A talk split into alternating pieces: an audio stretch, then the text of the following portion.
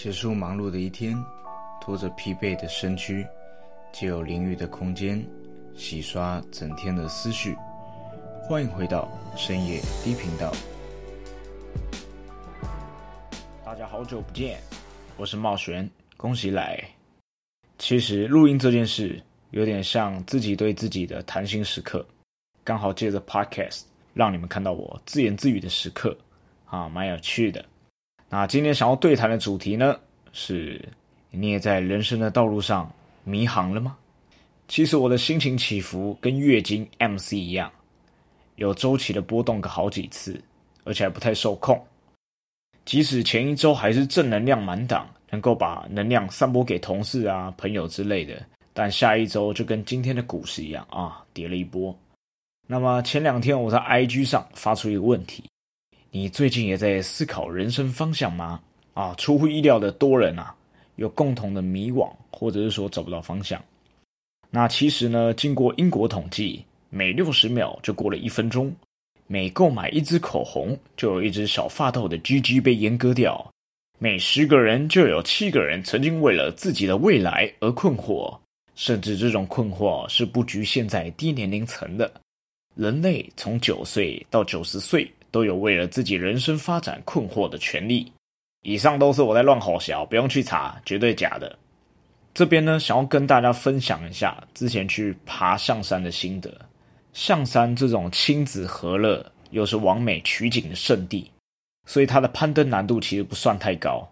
据我当时爬到怀疑人生的顿悟，我有一个体悟啊，跟大家分享一下。有时候人生的道路就像爬山一样。爬着一阶阶的石梯，随着坡度与重复抬腿的负担越来越重，抬头往前一望，点眼看不到哪里是尽头，只知道努力的继续往前爬，前方就有平台，就有美景可以看。但在攀登的过程，周围的蚊子开始进攻我这块都市鸡的躯壳，而且眼前的石阶越来越大，越来越高，过程中的阻碍。和困难逐渐的积累，这条路上虽然对大多数人不难，但你也会发现，有的人在旁边已经奄奄一息，有的人呢一派轻松的高速通过。这就像我们遇到人生中的各项挑战一样，同一件课题对每个人来说都是不同难度的。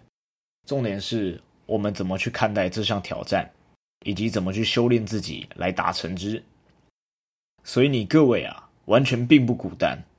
我也在对自己讲，其实现代的人生犹如在未知的海洋上，一览无遗的边界令我们感到没有安全感。我们依附在时而平静、时而汹涌的浪潮上，一直期待乘坐了这条孤舟、孤单的扁舟，能够赶快的靠岸。海面上随着气温的变化，燃起伸手不见五指的迷雾。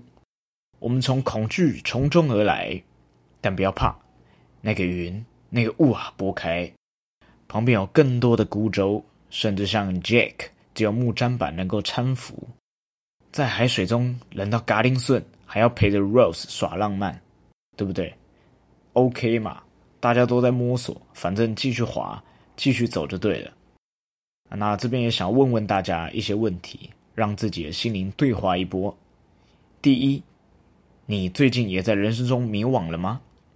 第二，那你遇到迷惘的时候会怎么做？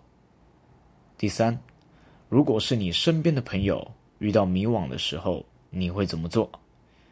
我其实蛮想知道大家都怎么面临这样的状态，因为接触不同的价值观，能够让我变得更多元，更多的思考模式能够参考。那今天内容就到这边，希望大家都能在迷航的航线上。